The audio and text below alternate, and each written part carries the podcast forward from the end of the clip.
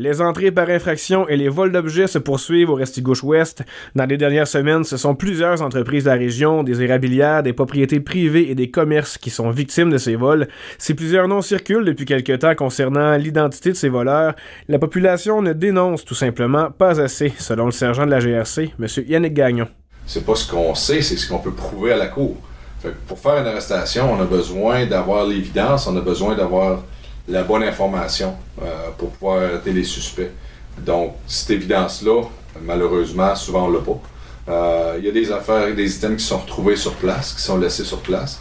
Nous, ça nous permet de travailler euh, l'ADN, les empreintes digitales, mais si nos suspects, les empreintes digitales, puis leur ADN n'est pas dans le système, ça ne nous permettra pas de les identifier avec, ces items, avec la valeur. Sauf que certains items qu'on peut identifier comme qui leur appartenaient à ce moment-là, ça peut nous aider. Sur les réseaux sociaux, certaines personnes semblent vouloir se faire justice eux-mêmes. C'est une très mauvaise idée, répond le sergent Gagnon. Si c'est un voleur, c'est parce qu'il y a une idée en arrière de la tête, puis il y a, des, il y a, un but assez, assez fin. Là. Fait qu'il veut peut-être pas se faire prendre, un par la police, mais par la population. Puis un autre, une autre affaire, on parle d'objets, on parle de propriété, qui est une affaire, mais si on commence à, on tombe avec des menaces, si on tombe avec des voies de fait, euh, puis il peut y avoir des voies de fait, graves, on l'entend, on l'a entendu au conseil de la, de la mairie. Si jamais j'ai pas sur mon terrain, je vais le casser deux gens.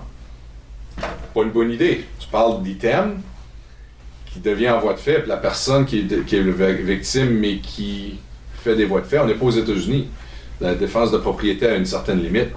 Donc, si on est obligé d'accuser pour des voies de fait contre quelqu'un qui va pour voler euh, une pompe ou une drill, oui, c'est sérieux, on travaille fort pour notre butin, mais il faut quand même essayer de laisser la police travailler. Puis la population peut aider la police à travailler en parlant. S'ils vont chercher leur butin puis ils savent c'était où là, ben, si on n'a pas une déclaration, si on n'a pas l'évidence qui vient avec la déclaration d'eux autres, ils l'ont ramassé là de cette personne-là, cette personne-là est en possession d'objets volés.